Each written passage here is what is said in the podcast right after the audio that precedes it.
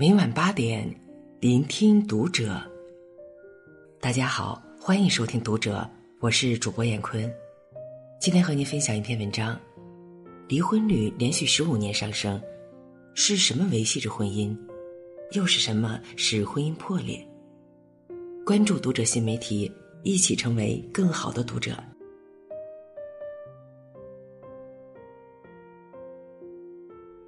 最好的婚姻就是要谈一辈子恋爱。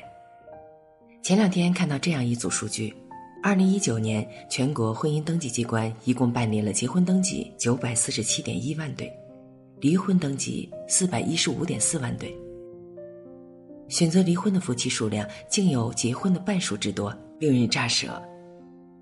再翻一翻过去的记录，赫然发现，原来最近十五年里，每一年的离婚率都在攀升。从前，结婚是人生大事，是生活稳定的保障。可不知从什么时候开始，一切都变得有了期限。时间会变，人心会变，婚姻也会变。持久而幸福的婚姻，在这个时代显得愈发珍贵。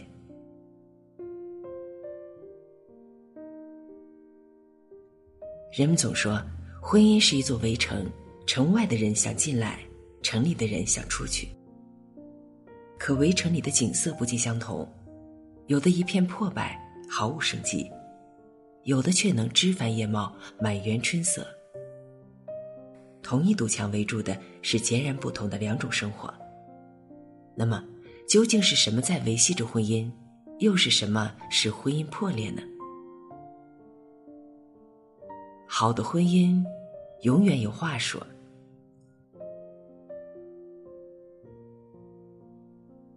被奉为爱情圣境的《爱在黎明破晓前》《爱在日落黄昏前》《爱在午夜降临前》三部曲的所有画面，都是男女主角在聊天。美国男青年在列车偶遇了巴黎女孩，二人聊得十分投机。九年之后再度相遇，二人又边走边聊的度过了一整天。又过了九年。两人已有了一对双胞胎女儿，却仍然有说不完的话。电影底下有一条两千多赞的评论：“结婚快十年，互相之间还有这么多话可讲，这不是真爱是什么？”是啊，在婚姻生活里摸爬滚打这么多年，张口除了鸡毛蒜皮、家长里短，还能畅谈心灵与人生，还能注视着彼此的眼睛。倾听对方的感受，除了真爱，真的再也找不出别的理由了。有科学研究说，荷尔蒙的持续时间只有两年。这两年里，还要算上二人恋爱期间的试探磨合，等到真正步入婚姻，荷尔蒙已然不太够用了。感情越来越稳定的两个人，开始形成一种无声的默契。该说的话都说完了，不必再费心交流。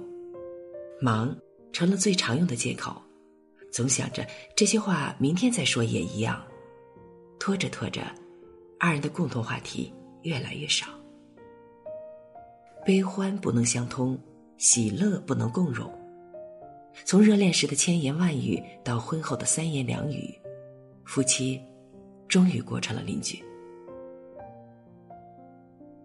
电影《无问西东》里，许伯常的妻子刘淑芬总是对他恶语相加，活脱脱一个悍妇。然而外人所不知道的是，关起门来，刘淑芬却是家庭冷暴力的受害者。许伯常在外可以对学生慈爱，对同事友好，和邻居攀谈，回到家却冰冷到与一块石头无异。他将家里的所有东西分得清清楚楚。他的是他的，他的是他的。刘淑芬将他的杯子摔碎，他宁可用饭碗喝水，也绝不会用妻子的。刘淑芬不堪折磨，歇斯底里的向许伯常嘶吼：“外人只看我怎么打你骂你，可他们不知道你是怎么打的我。你是用你的态度打的我，你让我觉得我是世界上最糟糕的人。”许伯常回答他的，却仍是冷冷的一句：“那你还和我过？”这场婚姻最后以刘淑芬跳井自杀告终。尽管这一次许伯常扑到了井边，撕心裂肺的喊出“淑芬”，他却再也听不到了。一个人孤独终老不可怕，可怕的是和一个使你感到孤独的人终老。男女初相识时，往往有说不完的话。所谓谈恋爱，谈恋爱，爱情确实是一字一句中谈出来的。两颗寂寞的心灵终于相遇，都急着向对方交付自己的过往，恨不得天天黏在一起，看雪，看星星，看月亮。从诗词歌赋谈到人生哲学，天造地设一对璧人，仿佛在透明的肥皂泡泡里爱恋。可肥皂泡终有落地破灭的那一天。当他撞向婚姻的锅碗瓢盆、柴米油盐，猛然跌入现实生活的二人，免不了要灰头土脸。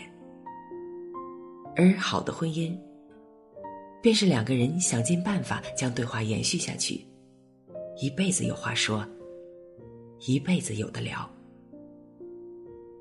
没有人是一成不变的。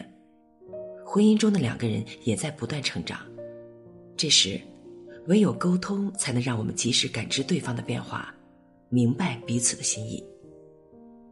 一言一语都会将两人的心连接得更紧密。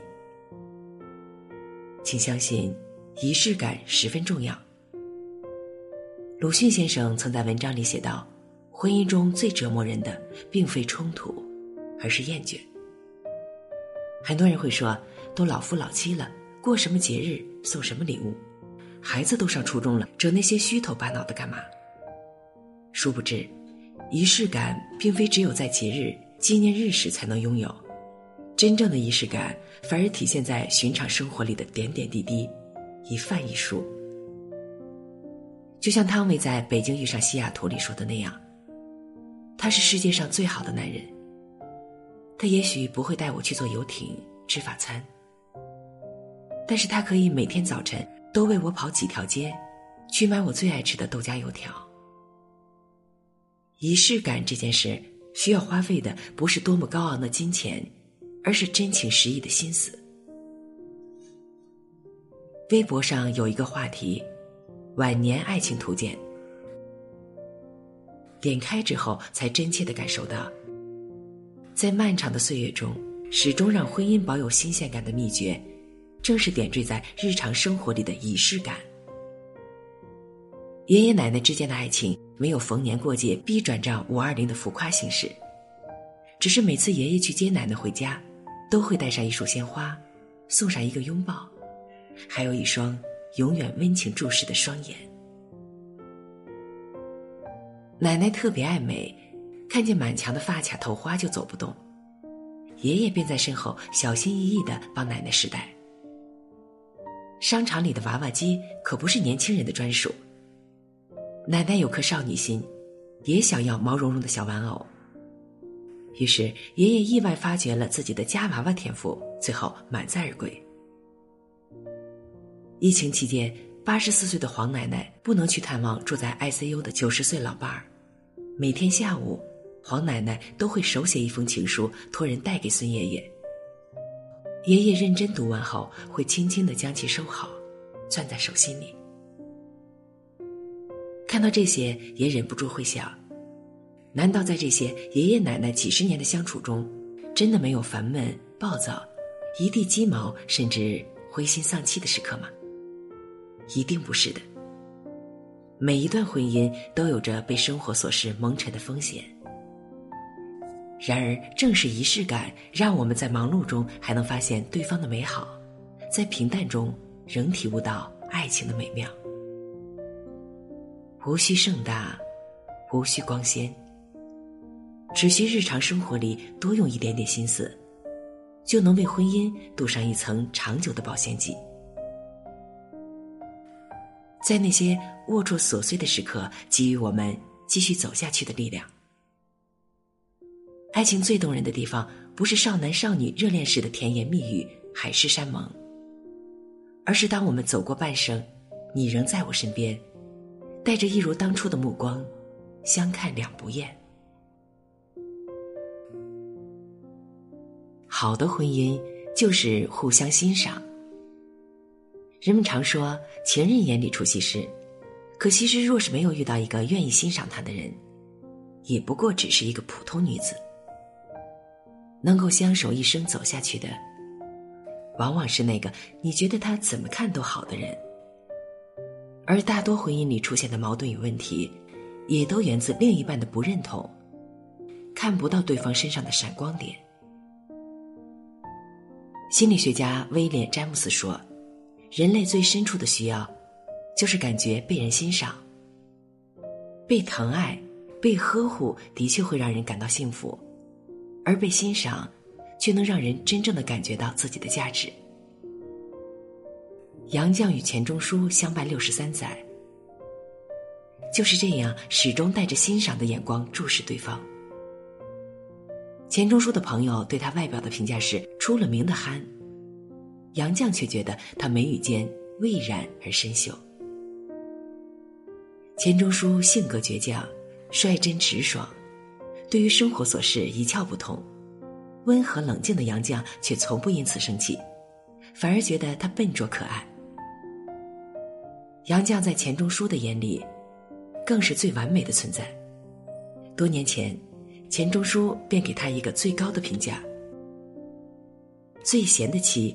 最才的女，一向毒舌的钱钟书从来不吝啬对妻子的夸奖，直言他绝无仅有的结合了各不相容的三者：妻子、情人、朋友，互相欣赏又各自精彩，这大概就是婚姻最美好的样子。最近看到一封信，是香港演员罗家英在七十一岁时写给夫人汪明荃的情书。他在信里深情告白：“跟你在一起之前，很少有人会赞赏我，但是你懂得欣赏我。尤其是我在越剧舞台上化好妆表演的时候，你对我的认可给我很大的信心。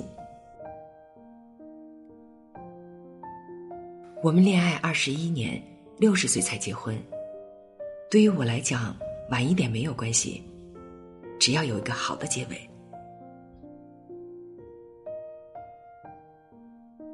动人的爱情长跑之所以能够坚持下来，就在于背后这份坚定不移的欣赏。也正是这份欣赏，给这段关系打开了一扇窗。所以你看，好的婚姻。不是多完美的两个人结合在一起，而是这两个人都一定要懂得欣赏对方的好。杜拉斯说：“爱之于我，不是肌肤之亲，不是一蔬一饭，它是一种不死的欲望，是疲惫生活中的英雄梦想。”我们既然因为爱结合，那么就有责任守护好这份爱。让它长长久久的存在下去。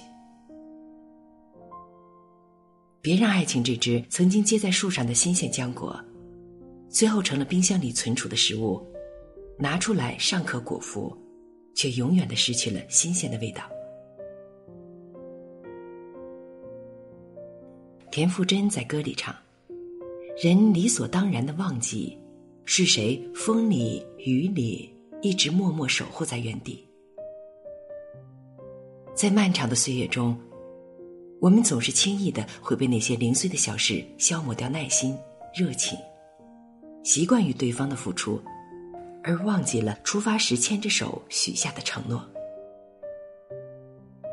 爱情需要用力坚守，婚姻需要用心经营。最好的婚姻，就是要谈一辈子恋爱。